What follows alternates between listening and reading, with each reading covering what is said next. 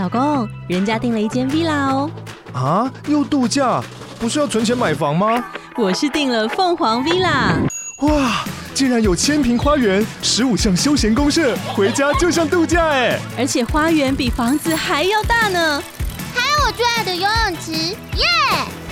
龙大营建 villa 生活，十年防水保固，二至三房，零七三九八五五五五，凤凰 villa。设计跟商业里面，其实最重要的连接是你符合心理需求又能卖。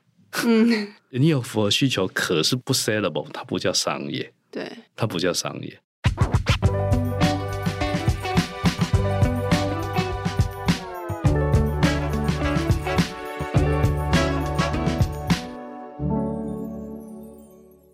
设计里看生活，在生活里找设计。Hello，各位设计关键字的听众朋友们，大家好，我是一心，欢迎大家收听设计新商业单元。在节目开始之前，邀请大家，如果你喜欢我们的节目，或对节目有任何期待或建议，都欢迎留言让我们知道，并且留下五星好评。另外，要在这边工商服务一下，Sharvin Design 新推出的设计新商业 Design Biz 电子报已经在四月的时候正式出刊了。那接下来我们会以两周一期的频率，于周二发报，带着大家从设计创意的观点看新商业的议题，欢迎有兴趣的听众朋友可以点击节目下方链接去订阅哦。今天的节目呢，我们邀请到 Kia 台湾森纳美奇亚总裁李昌鎰 Kelvin 来到节目的现场，他要来跟我们分享 Kia 继二零二一年品牌识别全面翻新之后，面对未来全新的产业现况跟市场，这个来自韩国成立将近八十年的汽车品牌，如何在各个市场重建品牌的定位，为品牌创造新的可能性。欢迎 Kelvin。哎，大家好，我是 Kelvin。那其实刚刚前面有提到，Kia 在二零二一年的时候进行了品牌识别的全面的反省，以及品牌定位的调整。那如果大家跟我一样是韩剧或韩综的爱好者，也可以发现这一两年其实 Kia 的新识别，包含新的车款，非常频繁的在各个不同的节目中出现。呃，访谈的一开始想要请教 Kelvin 的事情是，哎，能不能跟我们分享一下 Kia rebranding 的始末，以及看到什么样的市场跟未来需求，才推动了这一次的品牌重塑的发生？汽车产业的变化是非常的剧烈啊。那我们如果说从历史来看，各个产业其实在变化的过程都会面临到一个最关键的是科技的演进。另外，第二个部分就是人类需求的创造跟改变，这两个的搭配，其实造就了很多我们可以这么讲，在历史上面的这个所有我们所谓的工业革命。嗯，那如果真的是要广义的来说，前面的五次工业革命，大概每隔三十年，大概就会发生一次。从最早的时候的这个十八世纪末的蒸汽机，那时候是为了纺织。所以在欧洲这边就产生很大的变革。由于英国开始，其他欧洲没有这个技术，嗯、所以就会偷了很多英国人到法国或到欧陆去，为了就是说能够让他们的这个叫生产的技术更能更上一步。对，因为人力、兽力、水力还是不如机器。嗯，紧接着过了三十年，我们可以看得到马上的改变就是燃油机。从本来的蒸汽变成说我先烧油的，那这个过程已经到十九世纪初了。那这个里面呢，就会产生了你刚才谈的，像 Model T、福特大量生产。其实 Daimler 他们早就生产汽车了，但是大量生产的 Model T 也改变了人类的生活。嗯。那紧接着面临两次世界大战，一个是一次在一九一七，一个是一九三九的二次大战。哈，战争也改变了人类在科技上的演进。嗯，为什么？因为你要赢对方，你就要把最新的东西拿出来。拿出来对，所以一次大战那时候坦坦克也好，第一次有飞机，甚至本来只是做侦察，到最后变成是攻击的武器。那、嗯、到十八世纪末，还有一个很重要发明，像机枪。本来的枪都是单点发射。好，那我刚谈的这些革命呢？举个例子说，刚刚谈的在介于蒸汽跟燃油的革命的中间的科技演进，机枪的发明就演进了，让英国可以夺取了南非的钻石矿。所以，迪比尔是这么来。嗯、到了二次大战之后，开始在二战呢，有电子，有真空管，对，开始有电波，有 radio 无线。所以呢，这个也造就了我刚刚特别谈的这第三次的工业革命。紧接着就太空时代，所以呢，为了要能够在美俄的太空时代的竞争，所以每一个最近有一本书叫做《晶片战争》，当然美国就是 MIT 那个麻省理工跟这些叫做那时候半导体的概念，可是从真空管变成电晶体，造就了这个每日在太空竞争里面的应该是这样讲的人类的进化。可是紧接着就把这些电子的技术转移到民生，所以开始就有 radio，开始就有。那个真空管的音响开始就有所谓的微波技术，到了真正一九七零开始以后，日本这一个过程里面参与了非常多，尤其在电子科技上面的变革。所以紧接着美国完之后，就把这个在六零七零，但当中间发生一个韩诶越战。对，那也发生了韩战，五零年的韩战，六零年的越战，所以战争的过程里面，韩战开始有直升机，越战开始有所谓的飞弹，真正的飞弹来攻击那个战斗机。所以呢，这个演进以后，其实呢，到了战后又刚好遇到石油危机，所以日本的所有的电子产业在这时候微型化，晶体变成晶片，大量的成长，所以它可以在七零八零。这两个二十年，大幅的变成全世界最强的国家，甚至当时在谈八零年末还有个日本第一。每个国家从最早我们刚谈的英国也好，战争赢的，或甚至要打赢战德国也好，都借由这些人类的演进，每三十年就有一个变化。好，来了，七零年代后的三十年就是手机。对，这个过这三十年，从传统的我们讲说这个大哥大，呃，我们一般以前讲摩托罗拉也好，伊利显也好，到 Apple 开始呢有 smartphone 出来。那这个变革我来讲，应该是算第五次。那已经到现在已经距离差不多也二十五年，嗯，也快接近三十年。所以下一个革命就是电动车。那我们来看手机的变化，最近的这一次变化，其实造成很多产业跟经济上面样貌的很巨幅的改变。我举例说，smartphone 出来以后，已经现在没有底片，嗯，对，没有照相馆，Sony 的摄影机。最近，Nikon 连相机都要推出大陆。那这个呢？一个 iPhone 或者一个 Smartphone 可以取代的功能有这么多：打电话的功能、传真的功能、摄影机功能、照相的功能，还不打紧，它还取代了 Entertainment 跟电视的功能。对，所以你看现在的这个眼睛到今天，我们刚谈那个例子，韩剧好了，大量的。在 Netflix 大量的在这些叫做非传统的平台做播放跟制作，也让下一代的 generation 其实看得到已经不是之前的。我们可以讲现在的 generation，假设了现在都是已经是差不多是十到二十岁的这些年轻人，嗯，接下来就是我们接下来的消费群，也就是我刚刚要谈的，这是 key 啊，将来为了 next generation 要布局的内容，嗯，才会演进成我们待待会要谈的。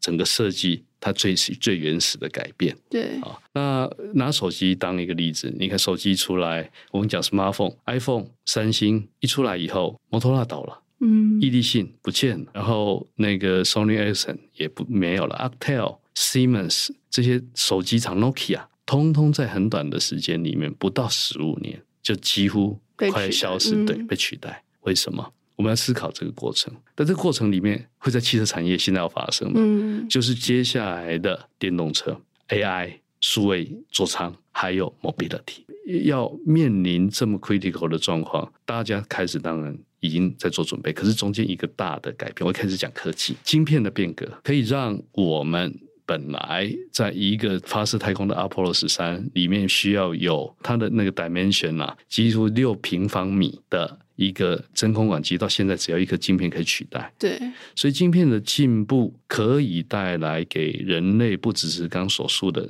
这个 entertainment 跟生活上面的改变，嗯，对行动跟移动的改变，现在要即将要发生。Kia 注意到这一块，也开始来注意到 movement 移动的意义。我们移动本来的意义是 A 点到 B 点，就是我今天从在你从 A 点到 B 点，你有目的要到 B 点去办事，嗯，移动的过程里面，通常。在以往的时代，只是你坐在里面听部分的 radio，打打电话，甚至最早的时候连电话都没得打。可是呢，这个移动过程里面，对于人类来讲，事实上这个时间是在的。因为科技的变革，如果它今天变成 AI 的自动驾驶，你可以把你本来眼镜在家里所做的，跟在办公室所做的延伸到车上。紧接着，我在行进的过程里面，如果我的车也可以跟家里这 device 做连接，你是不是可以把两边本来的生活跟距离一并的拉近？那这个就是我来讲的 Kia 在做的事情，就是呢，预估到接下来的在二零五零年前剩下的这一个十五年，我们能不能把刚刚谈的电动车、嗯、AI、Mobility 全部连接在一起，所以才会有这个品牌叫 Movement and Inspires。所以这个是个根结，所以它品牌的重生或者是重重造，事实上并不是为了重造而重造，对，而是为了要为了将来的 adaptation，为了将来的生存，为了将来可以在移动的过程给予所有那个消费者跟这个群众不同的。意义的生活能够 deliver 什么？嗯、所以根结，我们刚刚谈了一些改变，根结还是在人。人对于自己生活，还有包括对于自己的要求，在心理、生理、哲学、美学、文学，能够做什么事？嗯，所以我们今天要谈一个品牌，其实不是只是很表面的来看 Kia，只是外观的改变啊，设计很漂亮，很具有中间所蕴含的含义。是在预估人类行为的改变啊，所以我刚刚谈的过程里面，呃，有关于品牌的塑造，事实上就是做一个 prediction，我做一个预估，对，预估完回溯，那我在品牌的商业目的上能够提供未来什么样生活的需求，甚至创新。要设品牌的 DNA 不难，要执行很困难。执行的困难点在于，就是说，真的，你对于人的了解。还有人性的了解够不够深入了？嗯，我举个例子说，好，刚刚谈那个 original，大部分大家讲的是说，那我原创是别人没有的，嗯，啊，这是很简单的事。对。可是呢，别人没有的，在现有的科技下，你有的我都有啊。我有什么东西是别人没有的？除非两个层面，一个是我用的科技比别人新，但是你要尝试的它 quality 上面的 issue，对的 risk。另外一个部分就是说，在原创的过程里面。通常在我们讲创业精神或跑在前面的 pioneer，嗯、我们在 marketing 上面那个 early adopter 或者是 innovation 的 adopter 最最早接的是人数最少，所以你要冒的是商业的风险。我做的很创新，嗯、可是 take 人不多，所以这个过程里面，在有汽车产业刚好是一个非常复杂，它同时兼顾了科技、设计、mobility、嗯、AI。然后再来往前走的移动，对，所以以前很简单，就是我刚谈 A 到 B，现在不是了。现在 A 到 B 所蕴含的这些内容，必须全部顾虑到消费者的需求。那车子能做什么？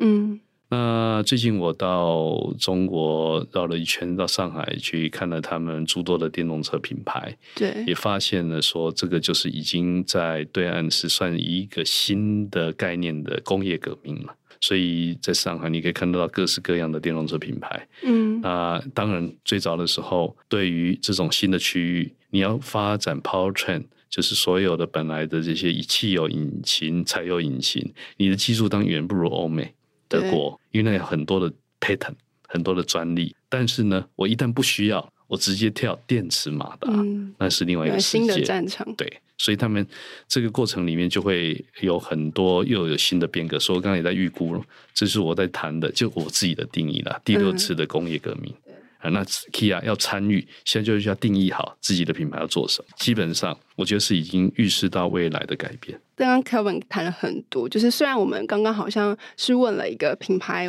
为什么要重塑的一个问题，但是它其实含纳了是整个产业的变迁，然后以及 Kia 从产品端包含它未来想要做的创新，以及像我们的市场沟通讯息这么多复杂层面的东西。一个品牌要重新塑造之后，重新落地到市场里面，势必它会经历一连串沟通的过程嘛。因为刚刚其实 Kevin 有提到说，我们我们是希望可以走在市场的前面去预测说，大家未来会需要什么样的一个产品？呃，很好奇，在过去这两年内，Kia 在台湾进行了哪些基于品牌重塑的改造或是沟通？其实品牌的建立，对，它是有一些很基本的逻辑。汽车产业的品牌建立，基本上三个非常重要的基本的元素，嗯，那加上一个核心，三个基本元素加一个核心，那三个基本元素产品，然后第二个基本的元素就是你的品牌形象 image，第三个以前我叫通路，现在叫 CX，叫 customer 的 experience，嗯，客户经验、客户体验啊、哦，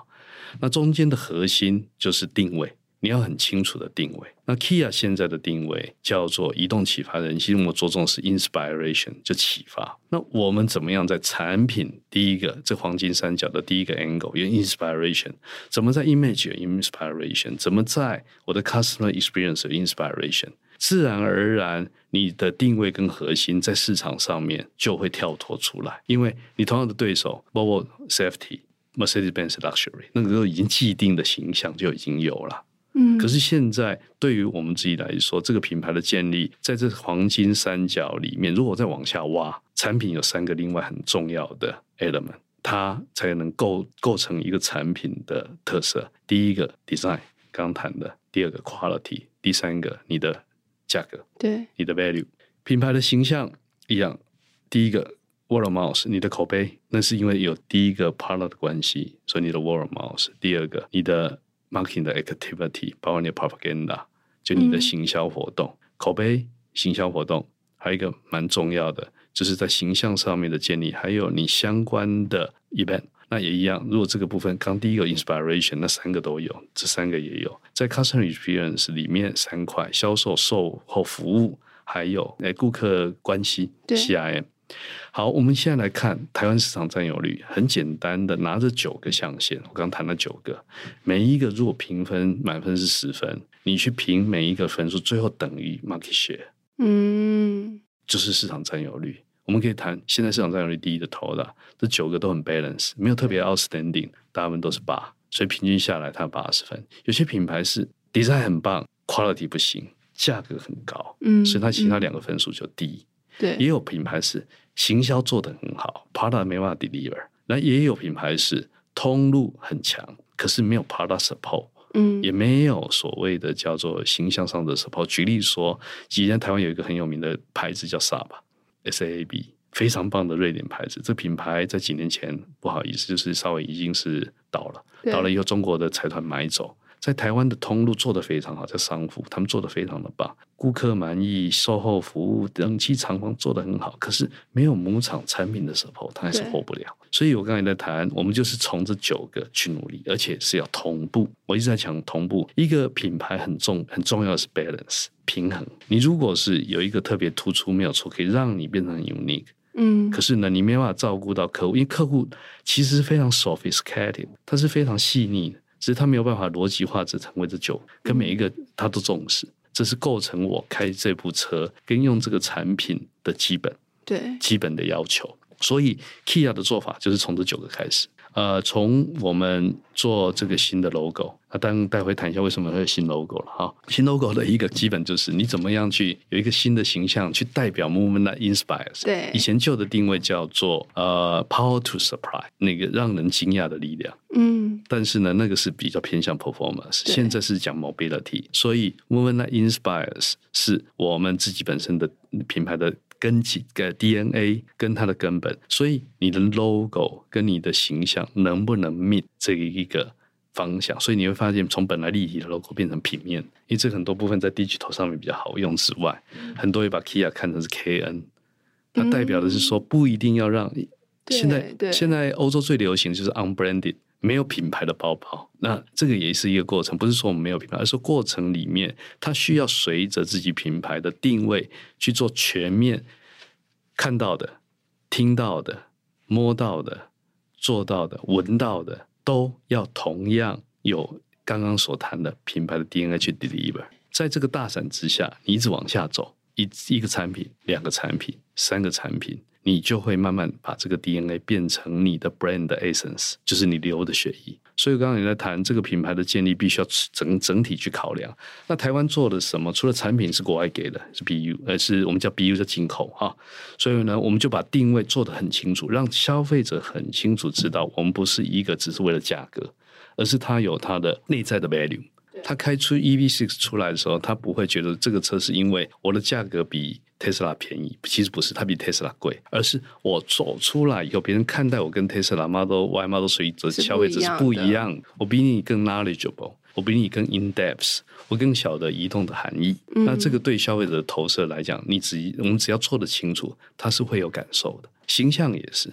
形象呢？我们那个呃，广告广宣 word of mouth，每一个出来的 campaign 一定有一个启发的 language。譬如说，从最早的 Carnival，我们叫分享是人生的最高价值。我们的 Sorento 在新的产品发表，它叫转念开拓人生。对。到 EVC 叫不止超越，更加卓越。它所代表的含义是这些 target 消费者心理的 insight。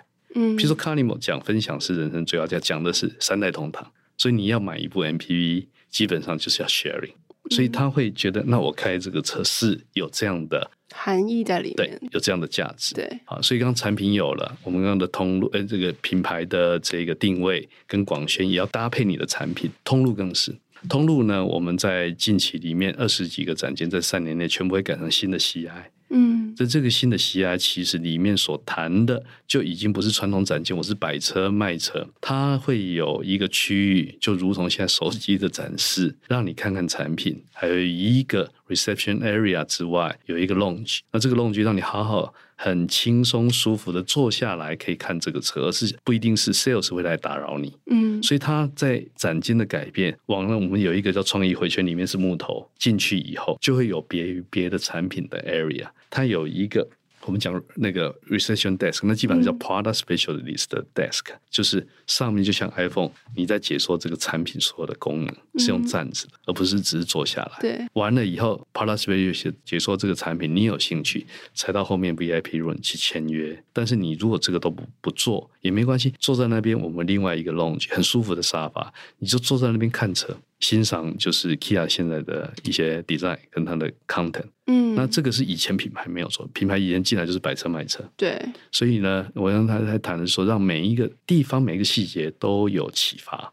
一做一一台车、两台车、三台车，产品本身那个 umbrella，它自然而然就会像资产负债表。嗯，你的 brand foundation 有了，你的 brand pillar 有了，有产品、有形象、有通路，你现在盖起来的这一个叫 architecture，它就会有 philosophy。我们就从一个建筑跟一个房子有什么差别？建筑有设计师的美学的理念，它会灌输在里面。大家都用同样的水泥、玻璃跟这个地砖啊，那为什么这个房子比那个漂亮？对。最主要的是 design 的人跟 architect 的人，他有哲学放在这边，另外一个没有，这就是我们往前走的一个方向。嗯，我想要请教 Kelvin，就是为什么现在这个 moment 新形态的展售空间，包含里面新长出来的这些呃比较很特别的顾客体验跟空间设计的创造变得这么重要？好，呃，目前其实在销售的形态也在巨幅的改变嘛，以往都是 push 多。不许都是说我什么产品，我跟你讲我的 benefit，然后我 sell 给你。现在不是，现在消费者太聪明，因为 很多的过程里面，他的经验跟他的体验就是 endorsement。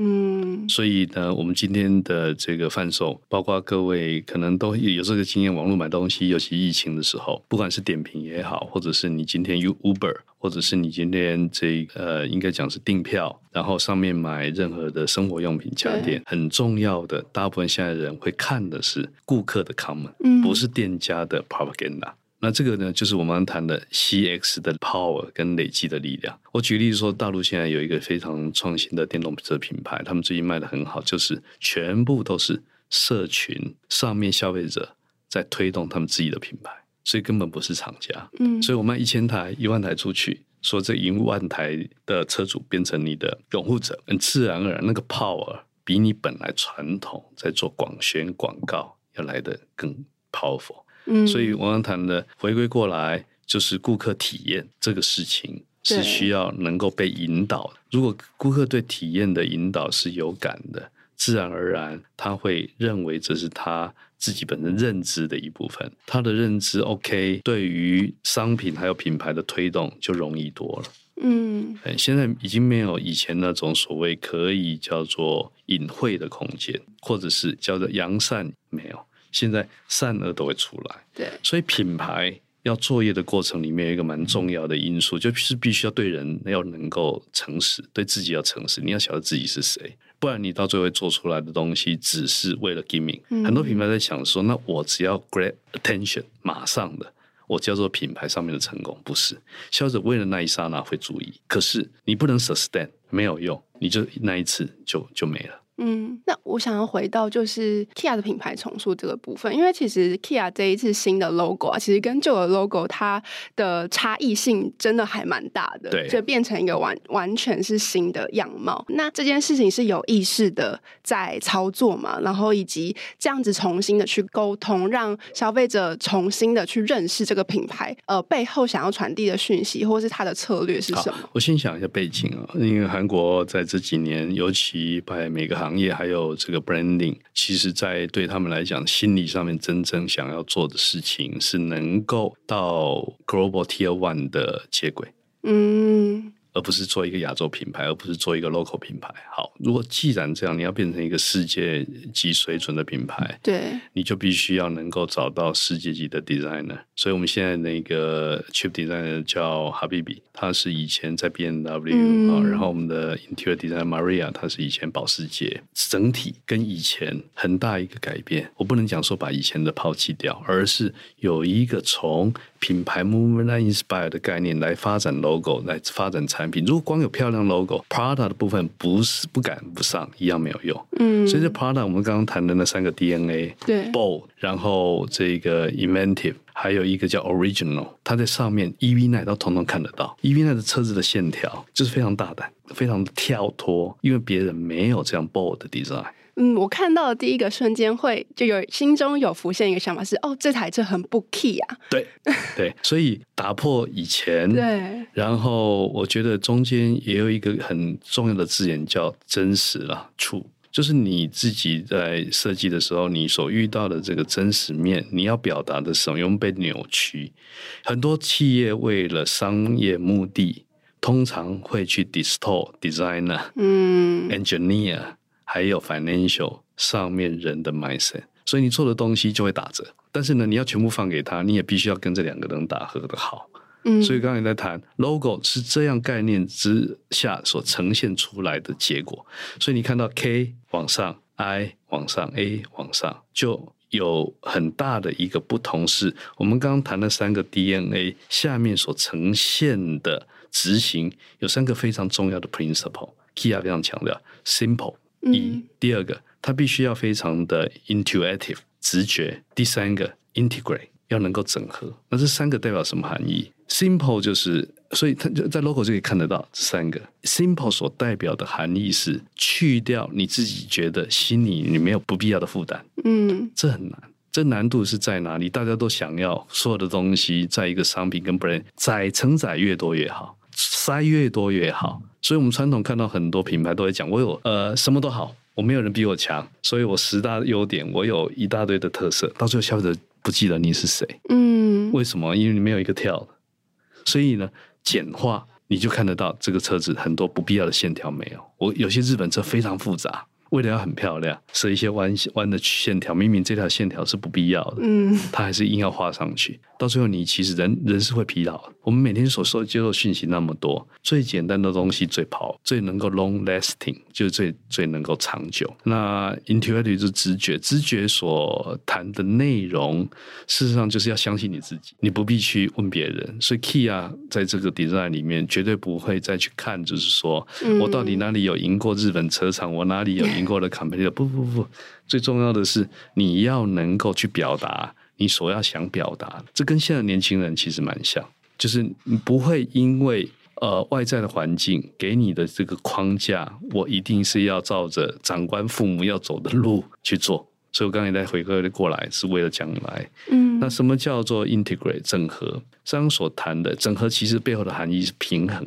平衡。所以平衡指的就是说，你在刚刚谈的工程、机械设计，我用的材质，再到消费者。在我的通路必须要同一个定位下去一次做，这个才是才是真正的整合。嗯，啊，所以我们看它那个 logo 只是一个 output，它不是 original 要这么设计的。但如果你有这些 philosophy，自然而然就会有这样的内容出来。你要做世界的 Tier One，你要 simple，你要 intuitive，你要 integrate，你就不会去想说太复杂，因为同样 logo 不是放在车上。嗯，你要放在展间外面，你要放在你的口罩。你要到处看起来，对，它是一个整体性的东西。嗯，那我其实也还自己还蛮好奇一个问题想问，就是当我们谈到比较汽车设计面的问题，因为其实、嗯、呃过去刚刚 Kelvin 有提到比较前期的工业设计，它可能某种程度上还是人类要去学习怎么跟机器互动，跟人类学会怎么操作这个机器，它需要很多的说明书，它需要适应。可是当 iPhone 问世之后，或是我们现在更习惯说会。生活的节奏，大家会非常强调使用者体验这件事情。就是我不需要说明书，我坐上去，我立马就被这个机器教会怎么操作，或是人机协作非常的平衡。对，那这件事情是不是也是未来汽车在设计方面很重要的一块？这个其实是一个非常好的问题，也是一个很重要的议题。是整个仪表的改变，我们接下来的发展叫数位座舱。从本来车子的 information 安全，安全以前也没什么，就只有 ABS 一个灯。现在不是，现在你有这个防撞的功功能，你有 Autopilot，你有 Level Two，你要有呃 LDWS 这些所有的电子安全配备，上面通通可以做设定，可以做得出来。另外，电动车上面有 charging，它可以秀出你的电池的容量、里程数，你充电有多快，也可以云端。你的 entertainment 可以跟现在数位手机全部做连接，所以你 Apple CarPlay 能够用的上面的曲目，你全部可以 upload 上去。你 YouTube 如果有的机器，你也可以做。所以它需要一个非常大跟长的仪表，中间驾驶者讯息，哎哎，前面驾驶者前面，中间是你车辆讯息，冷气、音响，右边是消费者 entertainment 的讯息，你可以看 YouTube 等等。所以这样的概念呢，是在以前没有。好，接下来的进化呢？这个是今天二零二三，可能到二零二零、二零三零，那已经发生了。不是我讲的，并不是一个叫做呃传说。你现在在这个中国车厂 Kia，大概都可以看得到这样的仪表，十二点三寸的整个 seamless 啊。Next step 呢？Level Five 没有方向盘，不用了，你不用方向盘，所以它自动驾驶，所以。我们上面所用的这个功能会做很大幅的改变，里面会变成什么？今天前面的荧幕，你只要两四张沙发就可以带你 A 到 B 点。嗯，所以它的过程会从那个叫做室内设计的内容跟家里的内容，所以以后在车里里面看得到家具的设计。这个是会在将来会发生，因为我不需要方向盘，省掉一个空间。那这个空间可以让你做什么？你可以椅子倒过来，跟你的这个后后座的这个家人或乘客跟他对话。我们最近的 EV9 的后座就可以转，嗯，就是这些过程。对，所以他会从以前的这些改变，到电动车的改变，到数位座舱的改变，中间的核心是 mobility。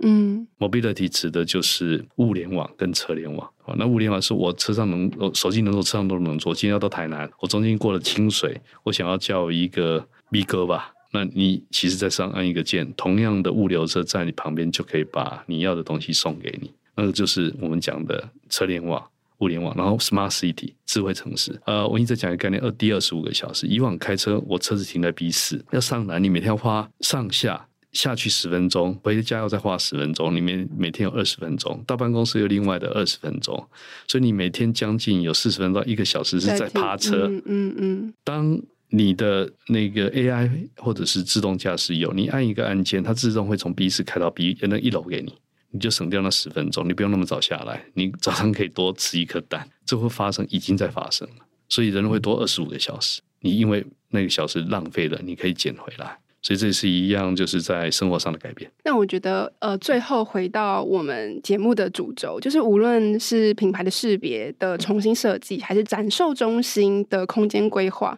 还是汽车本身的设计，它某种程度上跟商业这件事情脱不了关系。品牌识别它形塑了消费者对于品牌的认识嘛，那展售中心是消费者跟品牌接触的场景，对，而汽车则是消费者期待购买的商品。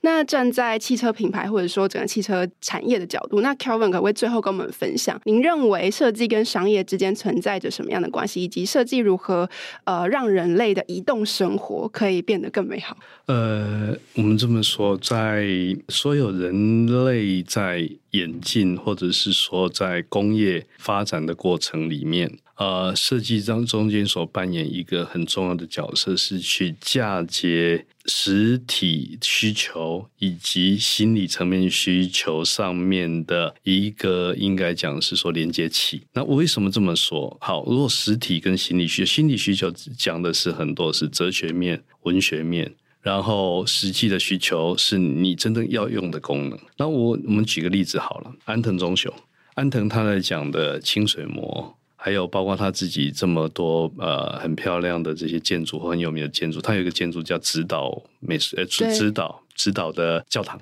还有一个指导美术馆啊。那那个教堂呢，基本上它就是十字架透光。对。那每个教堂当有十字架，教堂还是要有十字架，只是以往的 designer 的十字架是实体实体，今天他在心理的层面。认为上帝是无形的，说我为什么要设计一个实体的十字架？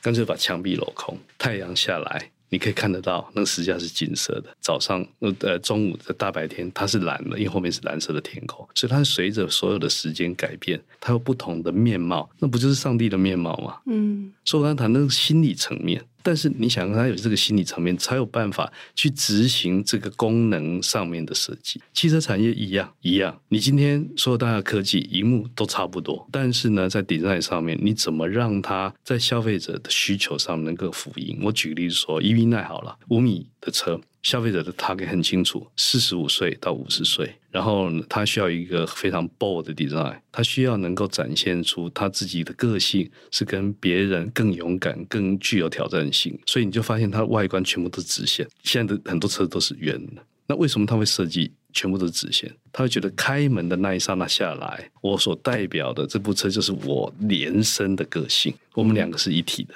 我们两个是一体的，所以这过程里面对 designer 来讲，他就会福音这一群人在叫做我们讲说 demographic、psychographic，这个是最基本的。你的年龄、收入、教育程度、你心理的层次之外，又多了一层是哲学上面的含义。哲学含义是别人怎么在看待我，我走步这部这部车是什么什么样的过程。所以设计跟商业里面，其实最重要的连接是你符合心理需求又能卖。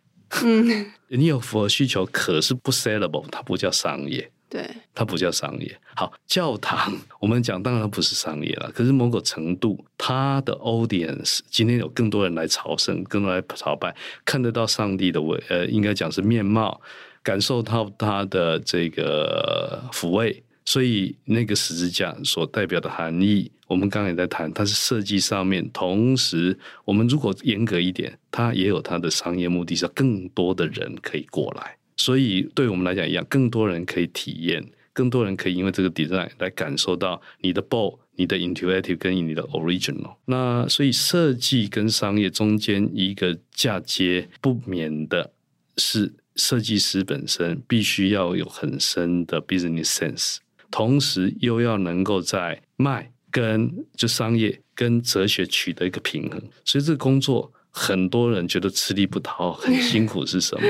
很多要做妥协。我们呃有部日剧，他是讲一个建筑师，那个以前那个木村拓哉演的，他叫做协奏曲。他讲就是一个建筑师怎么在他从最开始跟他的那个老师不断的冲突，最后拿到。日本的最大奖，其实他影射的很多是拿到日本设计师拿到普利兹克奖的 designer，但是呢，你可以看得到，他中间有一个桥段，就是他拿了一把大的那个，应该讲是锤子，嗯，把那一面墙敲掉。但是这面墙本来是什么？是业主要的，因为他觉得他需要这面墙。可是他有那样子的勇敢去跟业主对抗之外，把那面敲掉之后，那个建筑拿到最大的奖。因为它去掉一些不必要，所以这个妥协哈，如果有了以后拿到这个奖，当然这个建筑跟这个房子跟它本身的商业目的，因为知名知名度有，所以它能够卖得更好的价钱，能卖得更多，这个就符合本来业主的要求。嗯，只是走的路径不同，走的路径不同，所以我们 IKEA 一直在强调，为什么要勇敢？为什么要 bold？有一些部分你必须要能够去冲撞，但是呢，记得要取得平衡。嗯。所以设计跟商业有冲突的地方，有它合作的地方，但是我们 design 的 language 叫做呃 opposite united 和谐中的对比。嗯，那他所谈的事实上就把就是把设计师所谈心里的话放在这句话上，然后这些叫做规范有自然而然，销售端、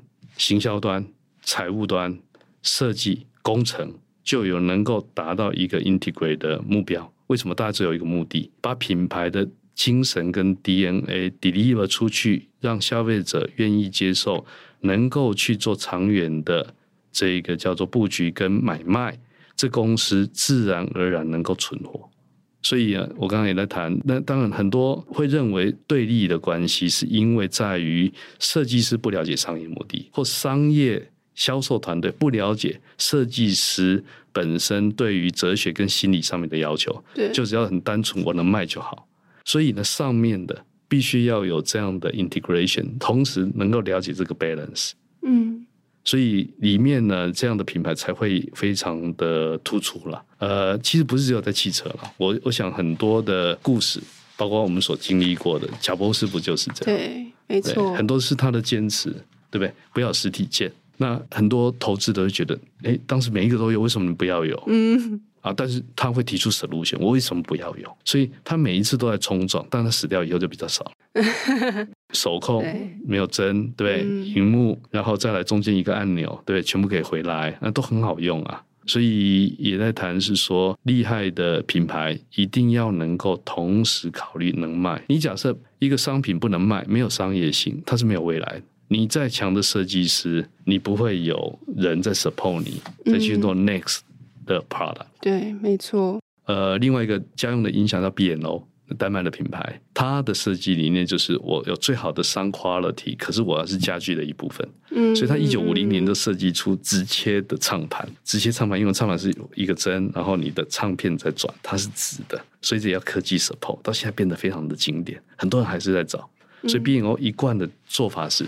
你只要把这个部分摆在家里的墙面，或者是家里的一部分，它是家具，你不会认为它是音响，所以定位很清楚。对，没错，两个都达到，就如同刚刚。Kelvin 所说的勤奋跟利润共同创造出来的影响力，才能让呃一个伟大的品牌可以永续的存在。嗯、那今天非常谢谢 Kelvin 来到我们节目中分享。那今天的节目就到这里，最后还是要再次邀请大家，如果听众朋友们对于设计新商业的议题还有更多的好奇，欢迎到我们节目留言，让我们知道，并且留下五星好评。那除此之外呢，也欢迎持续锁定设计关键字 Podcast 或到 SD 的脸书官网、IG 社群来追踪我们。那设计关键字，我们下次见喽，拜拜。好，拜拜。